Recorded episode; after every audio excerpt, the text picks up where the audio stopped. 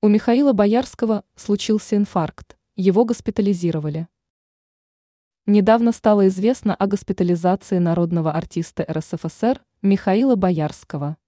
По имеющейся информации, у одного из самых любимых в России и далеко за ее пределами актеров случился инфаркт.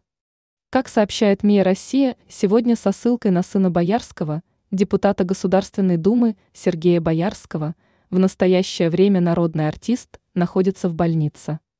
Отец перенес инфаркт, сегодня уже чувствует себя неплохо, говорил с ним по телефону, голос бодрый, находится в обычной палате, рассказал Боярский-младший.